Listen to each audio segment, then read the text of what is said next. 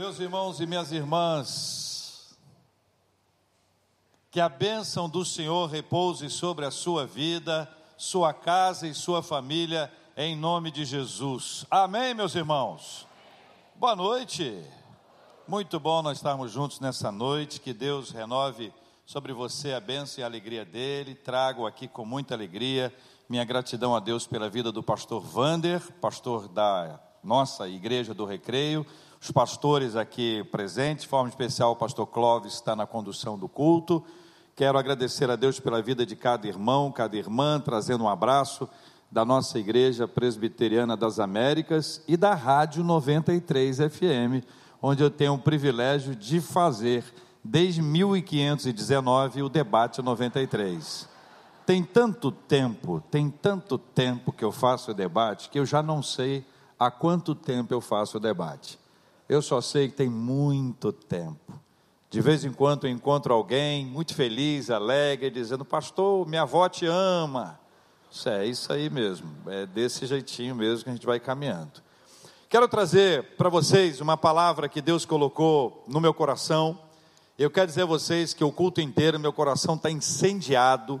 Eu adorei, eu louvei, eu participei de cada instante. Eu vibrei com toda a dinâmica da igreja, a programação tudo aquilo que esta igreja tem tido a oportunidade de viver, eu quero encorajar fortemente que você se engaje em todas as atividades dessa igreja, todas quantas forem possíveis, para que você se envolva, para que a sua família esteja aqui, que você nunca desista de ninguém e que você persista e persevere na obra e na palavra do Senhor. Colossenses capítulo 3, convido você a abrir a sua Bíblia eu vou ler na edição revista e atualizada, que é a edição que eu uso. Colossenses capítulo 3, versículos 16 e 17, dois versículos apenas. Duas declarações, duas ou três ou quatro declarações que esse texto nos apresenta. Eu quero convidar você a ler comigo a palavra do Senhor. Nós somos edificados e alimentados pela palavra de Deus. O que fica, gente, que mantém a nossa vida espiritual de pé é a palavra do Senhor. Eu gosto muito de frase, eu sou frasista, eu sou criador de slogan, sou criador de chavão, gosto muito de frase, mas frase nenhuma mantém a nossa fé de pé. A minha palavra e a sua palavra voltam vazias, mas a palavra do Senhor jamais voltará vazia. Amém? Toda a palavra de Deus ministrada sobre a nossa vida, ela chega e aquece o coração da gente. Num determinado momento da, da, sua vida, ela vai se tornar ainda mais forte, mais poderosa. Por isso que quando nós oramos, como o pastor Clóvis orou, nós oramos para que Deus fale ao coração da gente. E ao falar ao coração da gente, Deus pode usar a gente para falar ao coração de outras pessoas. E assim nós vamos compartilhando o lindo e poderoso Evangelho de Jesus. Colossenses capítulo 3, versículos 16 e 17, diz assim: Habite ricamente em vós a palavra de Cristo. Dá para dizer isso comigo? Habite ricamente em vós a palavra de Cristo. Olha que coisa linda. Continua o texto bíblico: Instruí-vos e aconselhai-vos mutuamente em toda a sabedoria, louvando a Deus com salmos e hinos e cânticos espirituais, com gratidão em vosso coração. Versículo 17: E tudo o que fizerdes, seja em palavra, seja em ação, fazei-o em nome do Senhor Jesus, dando por ele graças a Deus Pai. Quero trazer uma palavra inicial para todos os visitantes, aqueles que não conhecem o Evangelho ou não conhecem a igreja ainda. Tudo que os pastores pregam deve necessariamente estar na Bíblia, na palavra do Senhor. E esta igreja é uma igreja que preza pela seriedade na exposição do Evangelho.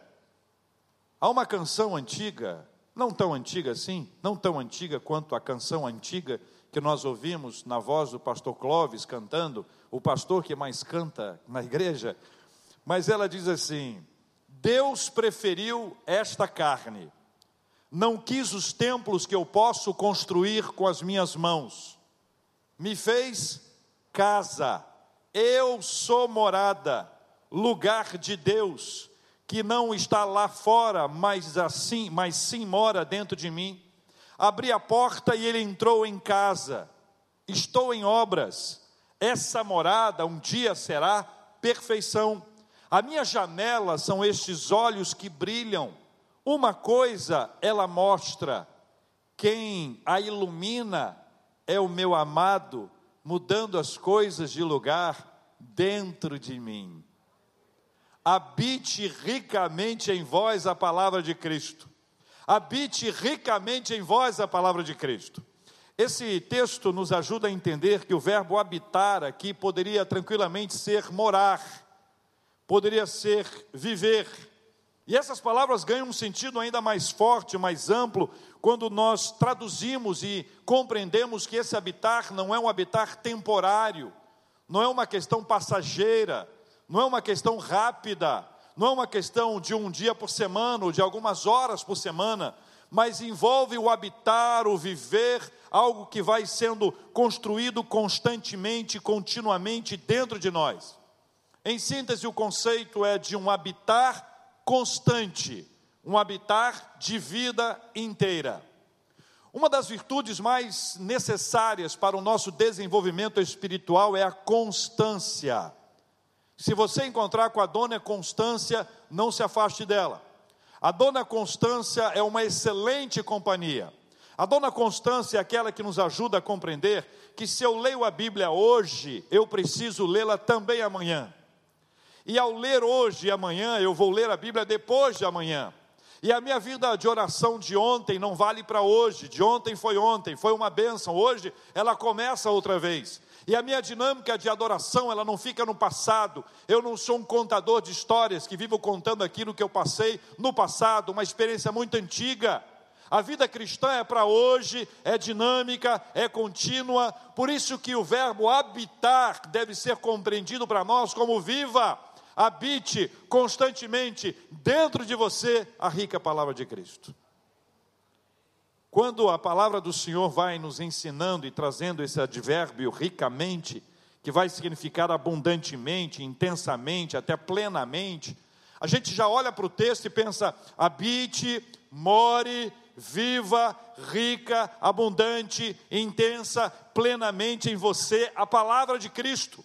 É a palavra de Cristo que vai transformar você. Então é como se nós pudéssemos pensar que essa palavra vai para a nossa casa essa palavra não fica restrita ao espaço do templo, maravilhoso templo da igreja do recreio. Também não fica restrita a nossa transmissão pela internet, como se tivéssemos que acessar algum, algum aparelho para que pudéssemos ouvi-la, mas ela faz parte da nossa vida, ela está com a gente em todo lugar, ela vai para a nossa casa, ela vai para o nosso trabalho, ela vai para a nossa escola, ela vai para todas as nossas atividades. Habite ricamente em você a palavra de Cristo. Amém, meus irmãos? Cristo, curiosamente, quer habitar em nós. Você se conhece bem? Vou fazer a você uma pergunta sincera, muito franca. Você acha que você merece que Cristo habite em você? Não precisa me responder, não. Só pense. Avalie a sua vida.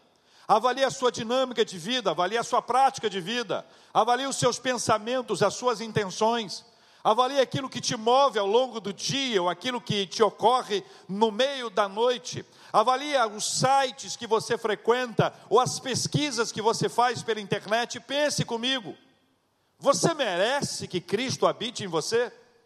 Vou responder por mim: eu não mereço. É aí que se move a graça de Deus de maneira extraordinária. Porque ao mesmo tempo que Paulo traz a palavra habite ricamente em vós, a palavra de Cristo, nós podemos compreender pelas sagradas escrituras que Cristo quer habitar em nós apesar de nós. Cristo quer habitar em nós mesmo sabendo quem nós somos mesmo conhecendo o nosso passado, a nossa história, mesmo conhecendo os nossos pensamentos, mesmo conhecendo a nossa trajetória, mesmo conhecendo o nosso futuro, o que vai acontecer ao longo dessa semana, apesar de nós, apesar de ser quem nós somos, apesar de nos conhecer profundamente, ainda assim Ele quer habitar em nós, é graça, é presente, louve, adore ao Senhor por essa benção. Eu não sei se você consegue entender o tamanho dessa bênção.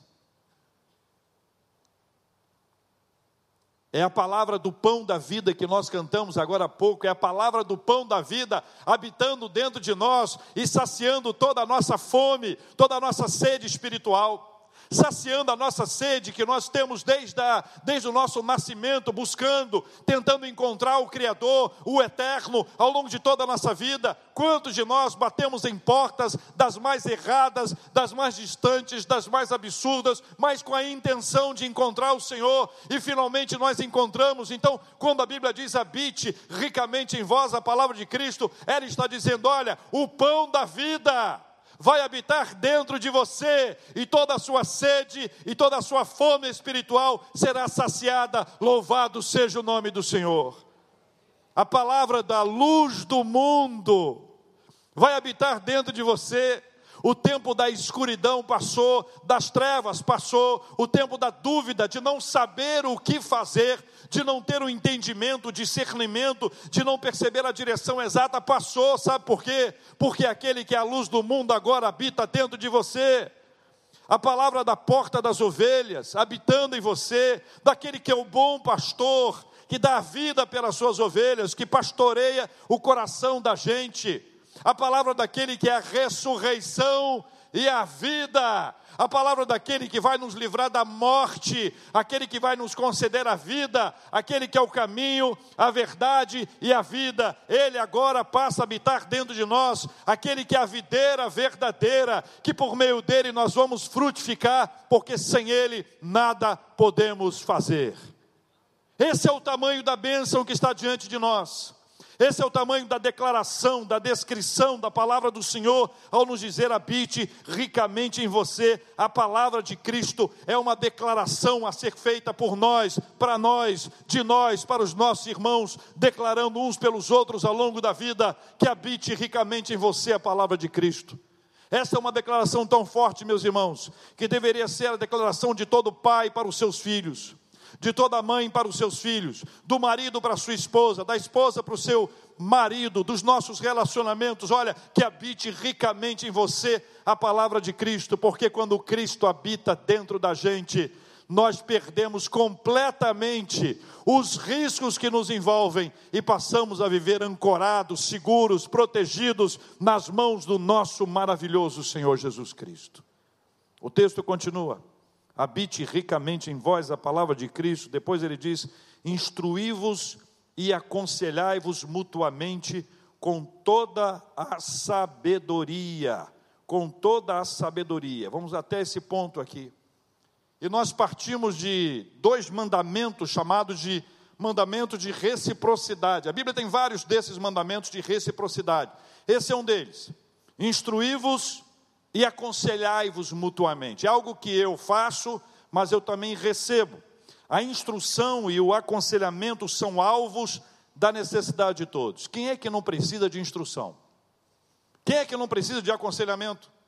Mas o detalhe é o seguinte: olha, essa instrução e esse aconselhamento não são construídos na caminhada dos nossos livros, não são construídos na caminhada da experiência da vida essa instrução e esse aconselhamento, eles resultam da habitação de Cristo, de Cristo habitar em nós. Ou seja, se Cristo habita em você, você receberá da parte dele a instrução e o aconselhamento, e você será também boca, porta-voz do Senhor, meio, para que através da sua vida outras pessoas possam receber a instrução e o aconselhamento que nascem da parte dele para a nossa vida. Veja bem, meus irmãos, isso é muito interessante quando nós observamos esta ação do Senhor na nossa vida, porque a instrução e o conselho são de Deus. A instrução e o conselho são de Deus e nós os compartilhamos nós compartilhamos aquilo que vem da parte de Deus, porque Ele habita ricamente em nós. Ou seja, a chave de tudo isso é essa primeira etapa de Cristo habitar em nós. Enquanto Cristo não habita em nós, nós vamos depender, nós vamos ter uma necessidade, nós vamos estar perdidos sem instrução ou sem o conselho. Mas quando nós dependemos de Cristo, quando Ele habita ricamente em nós, nós temos essa experiência de desfrutarmos dessa direção da instrução e do conselho que vem da parte do Senhor. Mas há um detalhe que precisa ser relembrado, que envolve a questão da sabedoria. Veja que o texto diz com toda sabedoria. Não é uma sabedoria humana, não é a sabedoria adquirida na literatura, não é a sabedoria que vem ah, da nossa experiência da vida, mas é uma sabedoria espiritual. Provavelmente você já deve ter ouvido falar do italiano Nicolau Maquiavel.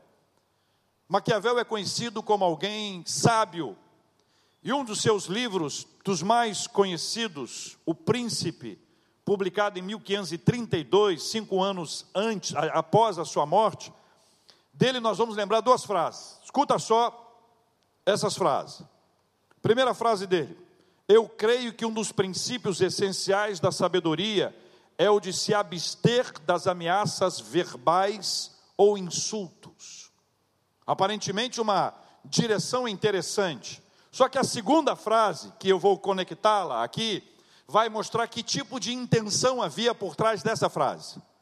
Dizia ele: as injúrias devem ser feitas todas de uma só vez, a fim de que, saboreando-as menos, ofendam menos, e os benefícios devem ser pouco a pouco, a fim de que sejam mais bem saboreados.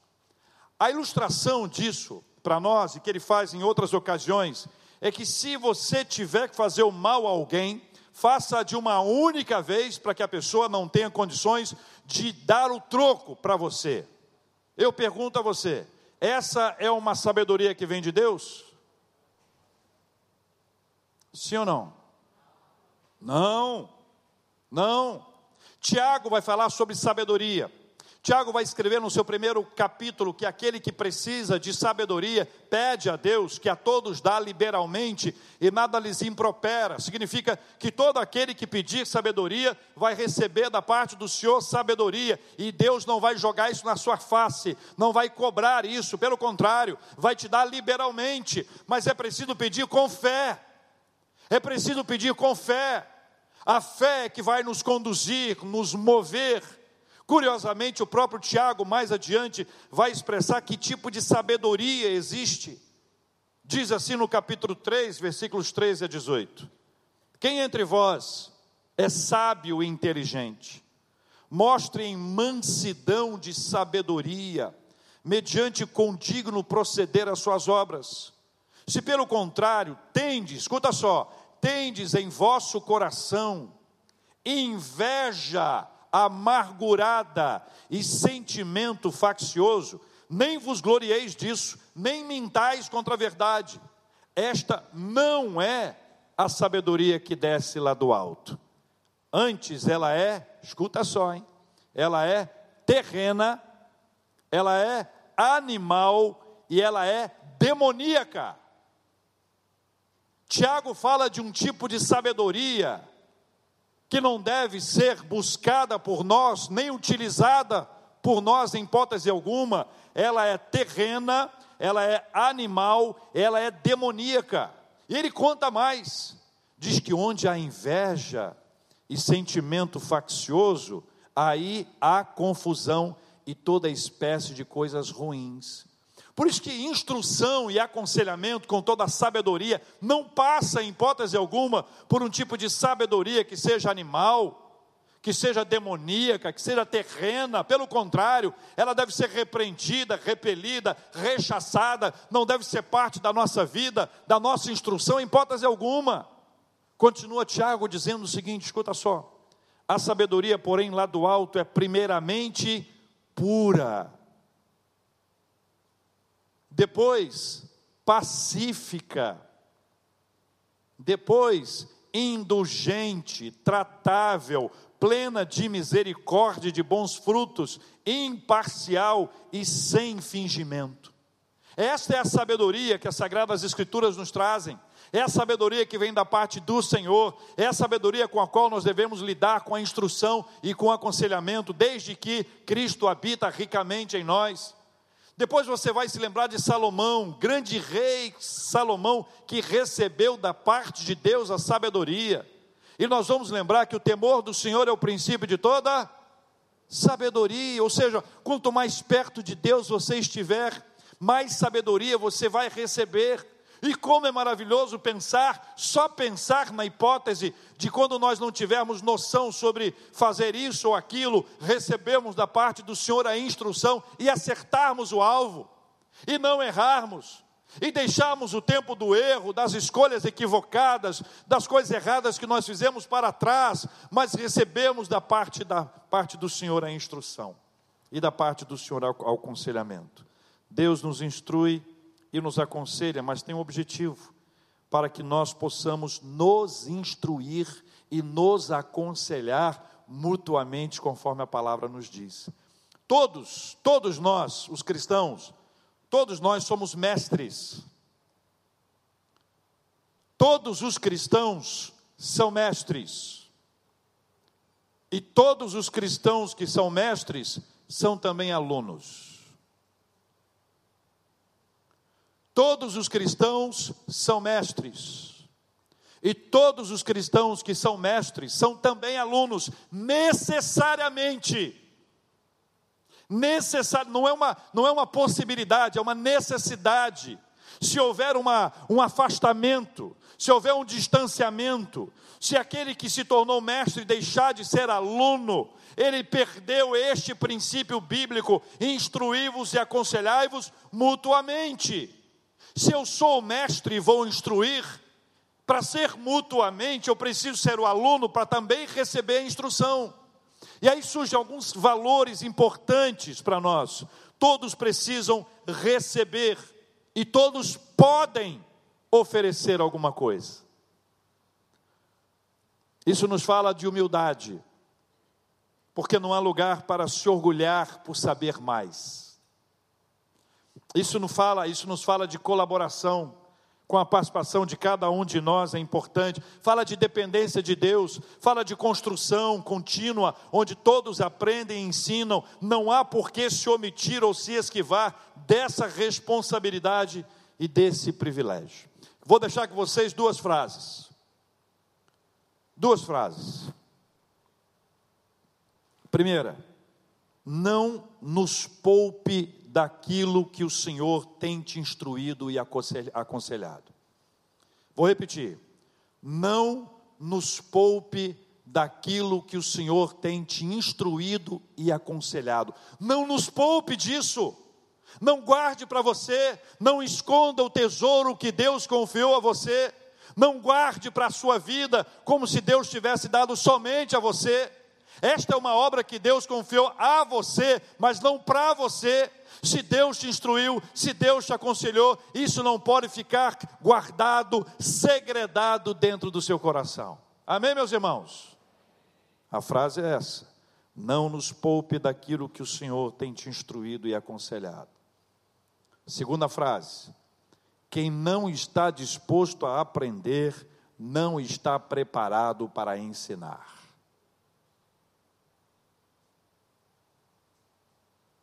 Amém? Quem não está disposto a aprender, não está preparado para ensinar.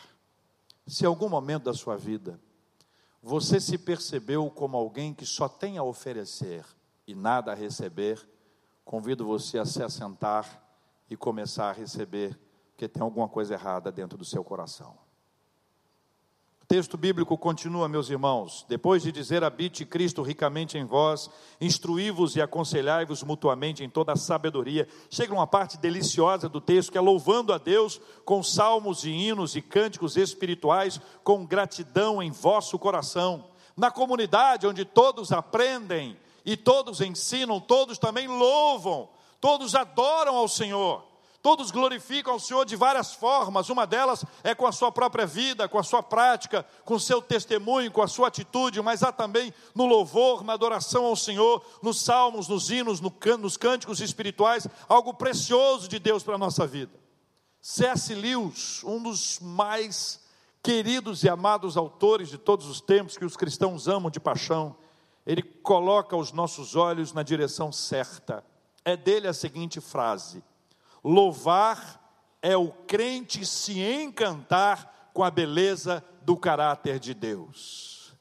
Louvar é o crente se encantar com o caráter da beleza de Deus. C.S. Lewis nos fala de alguém que se declara a, a, a, adiante do Senhor, impressionado com a sua grandeza, com a sua majestade, com o seu poder, e não se cala, não fecha os seus lábios, não se esquiva da possibilidade, da, da bênção, da, da alegria que é de adorar ao Senhor, seja cantando maravilhosamente bem, como nós vimos os nossos adoradores hoje, ou se você não tem essa bênção como eu, solte a sua voz, adore ao Senhor diante da sua grandeza e majestade.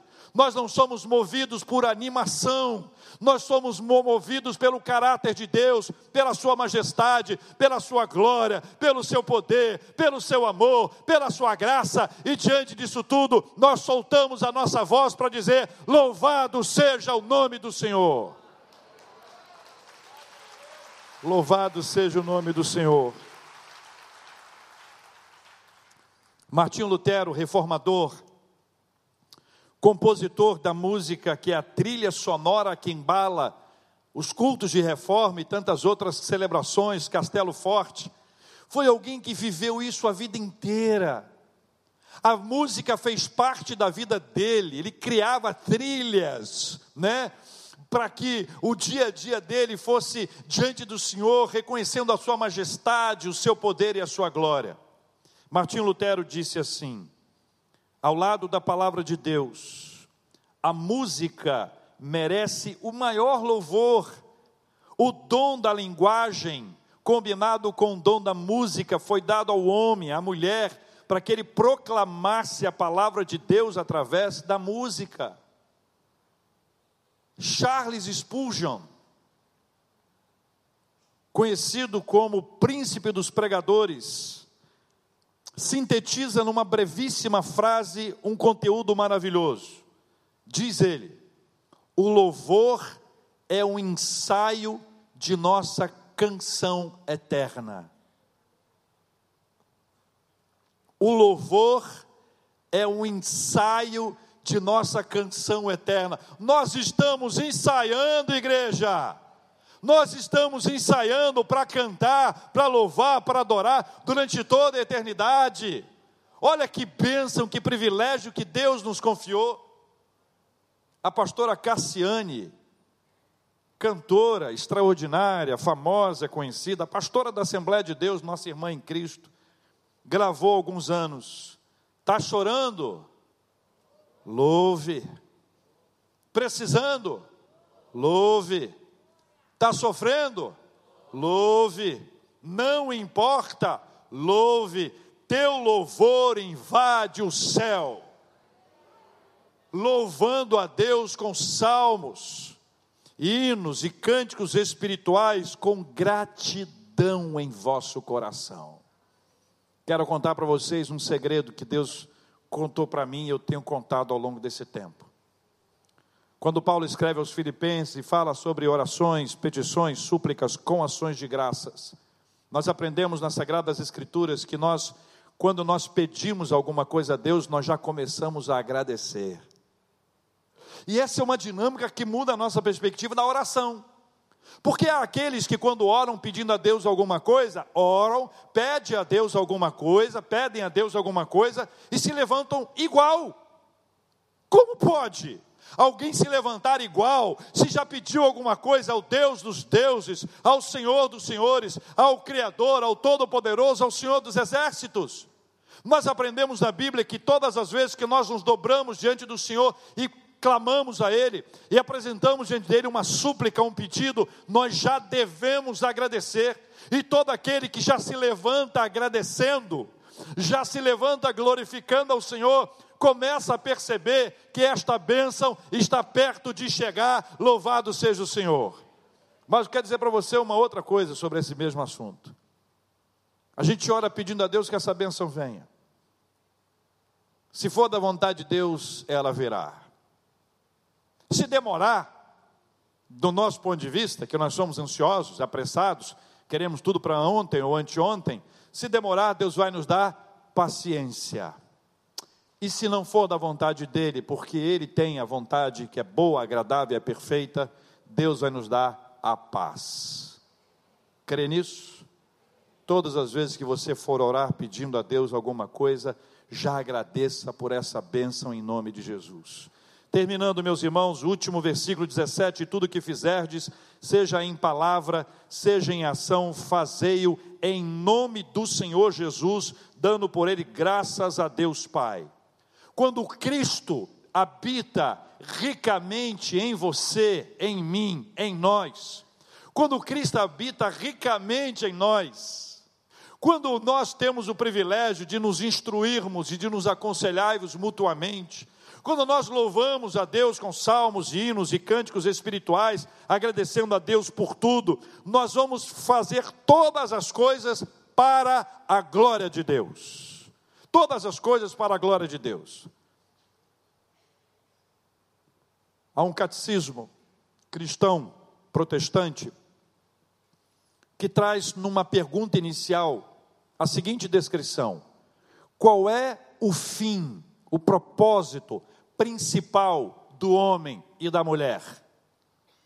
E a resposta é glorificar a Deus e gozá-lo, desfrutar da presença dEle, nos alegrar nele para sempre.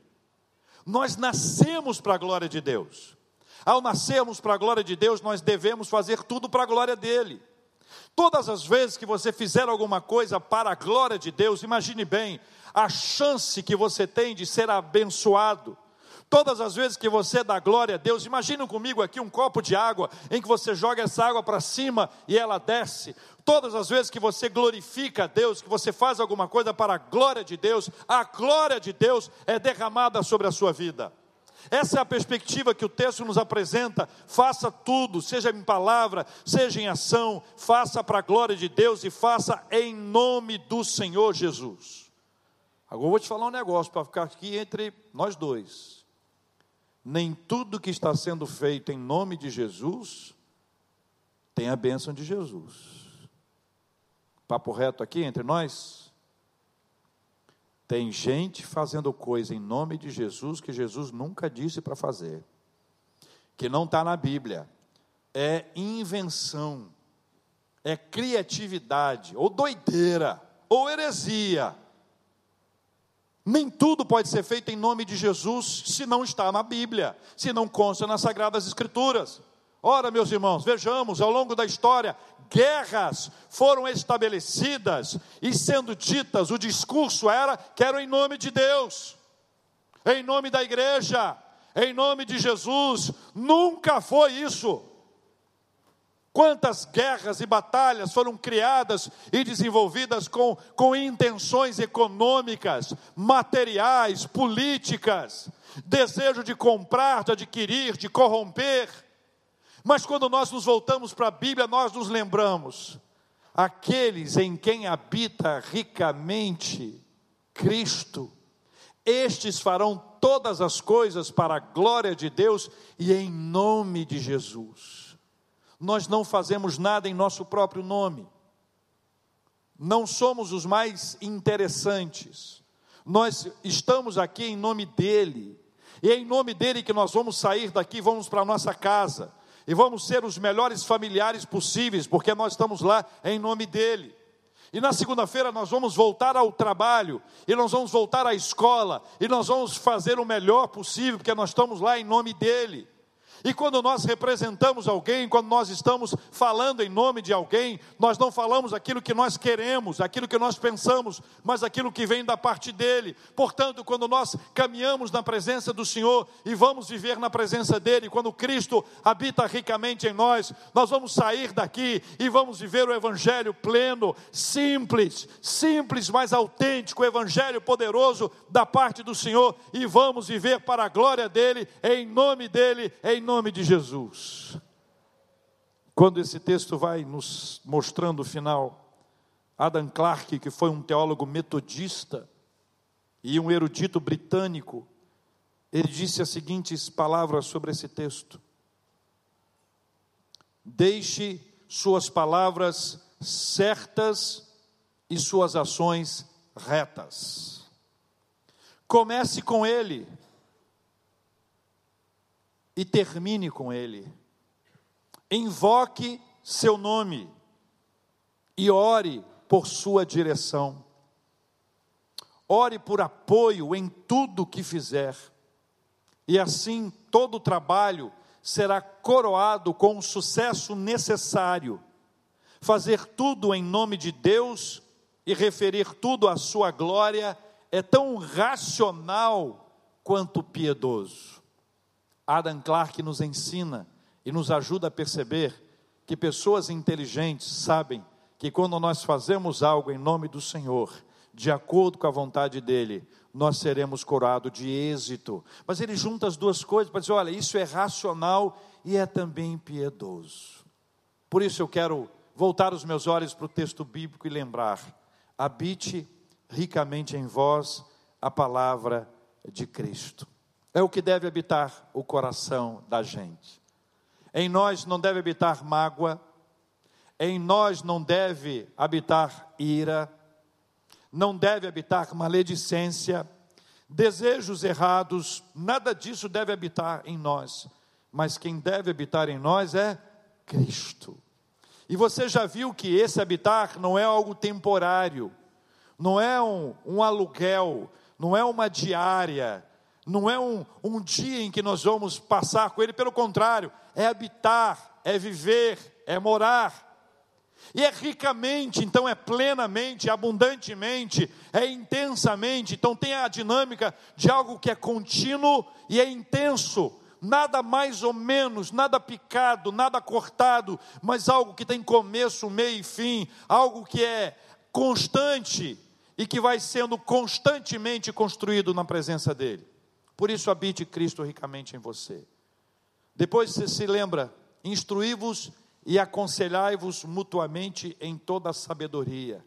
A sabedoria pode ser a do alto, que é a bíblica, que é espiritual, mas também pode ser aquela que é animal, que é terrena e é demoníaca, que muita gente esperta tem utilizado que muitos corruptos têm construído suas fortunas em cima de sabedoria que é terrena, que é animal e demoníaca, mas a vida vai mandar fatura e uma hora essa conta vai ser paga ou aqui ou lá. Mas a do alto não. A do alto é maravilhosa. E a sabedoria que vem do alto é um presente de Deus para nós. Eu vou pedir ao Senhor que seja sobre você, porque eu peço que seja sobre a minha vida todo dia porque eu e você precisamos de sabedoria, mas não é para ficar dentro de nós, como um presente que eu recebi de Deus e guardei. Não, é um presente a ser compartilhado. Por isso, todos nós somos mestres, mas somos também alunos. Louvando a Deus com salmos, hinos e cânticos espirituais com gratidão em vosso coração onde nós nos lembramos que nós estamos ensaiando, ou que nós estamos nos encantando com o caráter de Deus, com a Sua majestade, com a Sua glória. Por isso nós louvamos ao Senhor, a despeito das lutas e dificuldades. E tudo o que fizerdes, seja em palavra, seja em ação, fazei-o em nome do Senhor, dando por ele graças a Deus Pai. Eu quero orar. Eu quero pedir que Deus venha derramar sobre cada um de nós essa bênção da parte dele. Alguns de nós vamos clamar ao Senhor, Pai, que habite ricamente no meu filho, que habite na minha filha, que habite no meu marido, que habite em mim. Quantas vezes nós precisamos relembrar que nós precisamos da parte de Deus, que Ele habite ricamente em nós, que não seja uma experiência temporária, passageira, mas algo profundo e verdadeiro se o Espírito Santo tocou no seu coração e você deseja receber a Cristo, que Ele habite ricamente em você, eu quero orar por você. Mas eu quero orar também por aqueles que precisam de Deus sabedoria, que estão cansados de fazer o que não deviam, mas descobriram que sabedoria é saber o que eu não sabia, é saber o que outros não sabem e querem ser instruídos, mas também gostariam de instruir. E nesse processo que somos mestres e alunos, eu quero orar por você para que Deus te encha de sabedoria. Quero orar por você que tem louvado ao Senhor e adorado ao Senhor, mas descobre por meio da palavra que nós nos encantamos com esse caráter de Deus e passamos a glorificar ao Senhor. Eu quero orar com você que quer fazer tudo para a glória de Deus, que racionalmente entende isso, mas que piedosamente quer viver essa verdade na sua vida. Se você quer orar comigo, se você quer estar na presença de Deus, se você precisa dessa bênção do Senhor, deixe seu lugar e venha aqui à frente, que nós vamos orar juntos. Nós vamos pedir ao Senhor que esta bênção seja sobre a sua vida. Pode vir, que essa bênção seja sobre a sua vida hoje, em nome de Jesus. Vamos pedir ao Senhor que habite ricamente em você a palavra de Cristo, mas pode ser na vida de um parente, na vida de um alguém da família que você está pedindo, Senhor, que habite nele, que habite nela. Pode vir à frente, pode vir, deixe seu lugar, vem aqui à frente. Nós precisamos da instrução, do aconselhamento, nós precisamos de sabedoria que vem do Senhor. Nós precisamos nos encantar mais com a graça dEle, com a majestade dEle, com o poder do Senhor. Precisamos nos entregar na presença de Deus e glorificar ao Senhor. Enquanto nós estivermos cantando, deixe seu lugar e venha aqui à frente. Nós vamos orar juntos. É uma experiência pessoal, intransferível que nós temos com Deus. Nós temos que fazer tudo, seja em palavra, seja em ação, em nome de Jesus. Deixe seu lugar. Vem aqui à frente, vamos adorar ao Senhor em nome de Jesus. Em seguida nós vamos orar.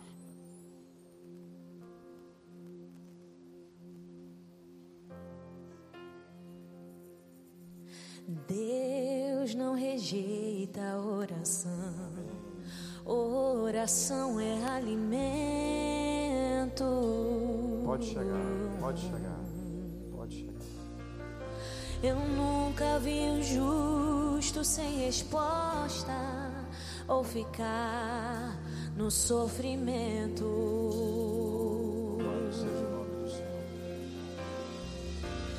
Basta somente esperar o que Deus irá fazer.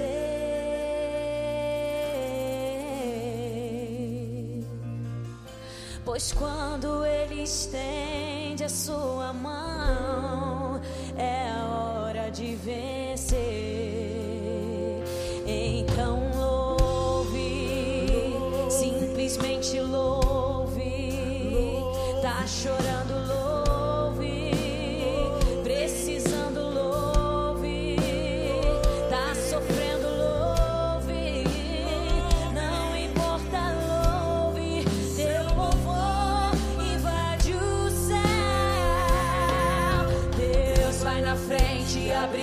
caminho, quebrando as correntes, tirando os espinhos. Ordena aos anjos pra contigo lutar. Ele abre as portas pra ninguém mais fecha.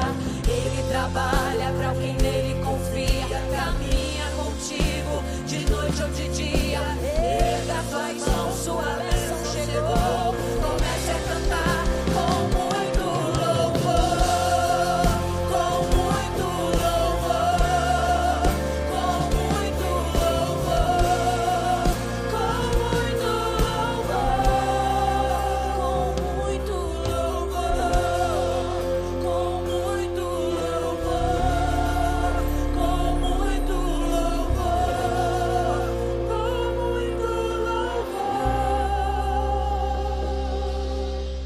Estenda sua mão e ore comigo, dizendo assim: Senhor Deus, em nome de Jesus, eu preciso do Senhor.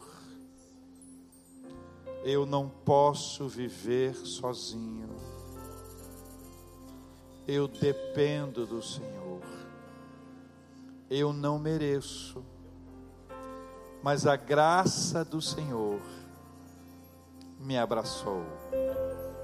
A graça do Senhor se manifestou para mim e eu recebo Jesus Cristo no meu coração. Deus Pai querido, cuida de cada coração. Nós oramos pela vida de cada um dos nossos irmãos e nossas irmãs e pedimos ao Senhor que habite ricamente em cada um deles.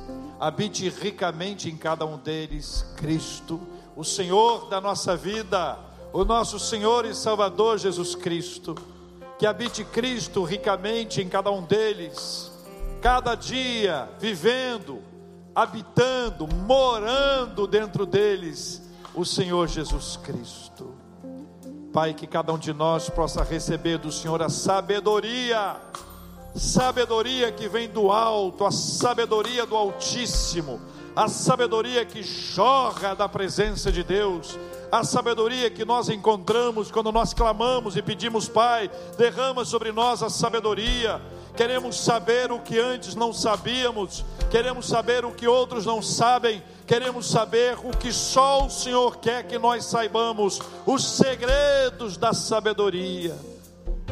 E ao receber, nós queremos declarar que vamos nos instruir mutuamente, que vamos nos aconselhar mutuamente, que não vamos viver com isso guardado, escondido, como se fosse só nosso, um segredo, um tesouro a ser guardado, não. Sabedoria vem do Senhor para nós compartilharmos, e nós sairemos daqui buscando aquele que está em nós, Cristo Jesus, clamando na presença do Senhor, na palavra do Senhor e compartilhando aquilo que estamos aprendendo, instruindo e aconselhando mutuamente em nome de Jesus.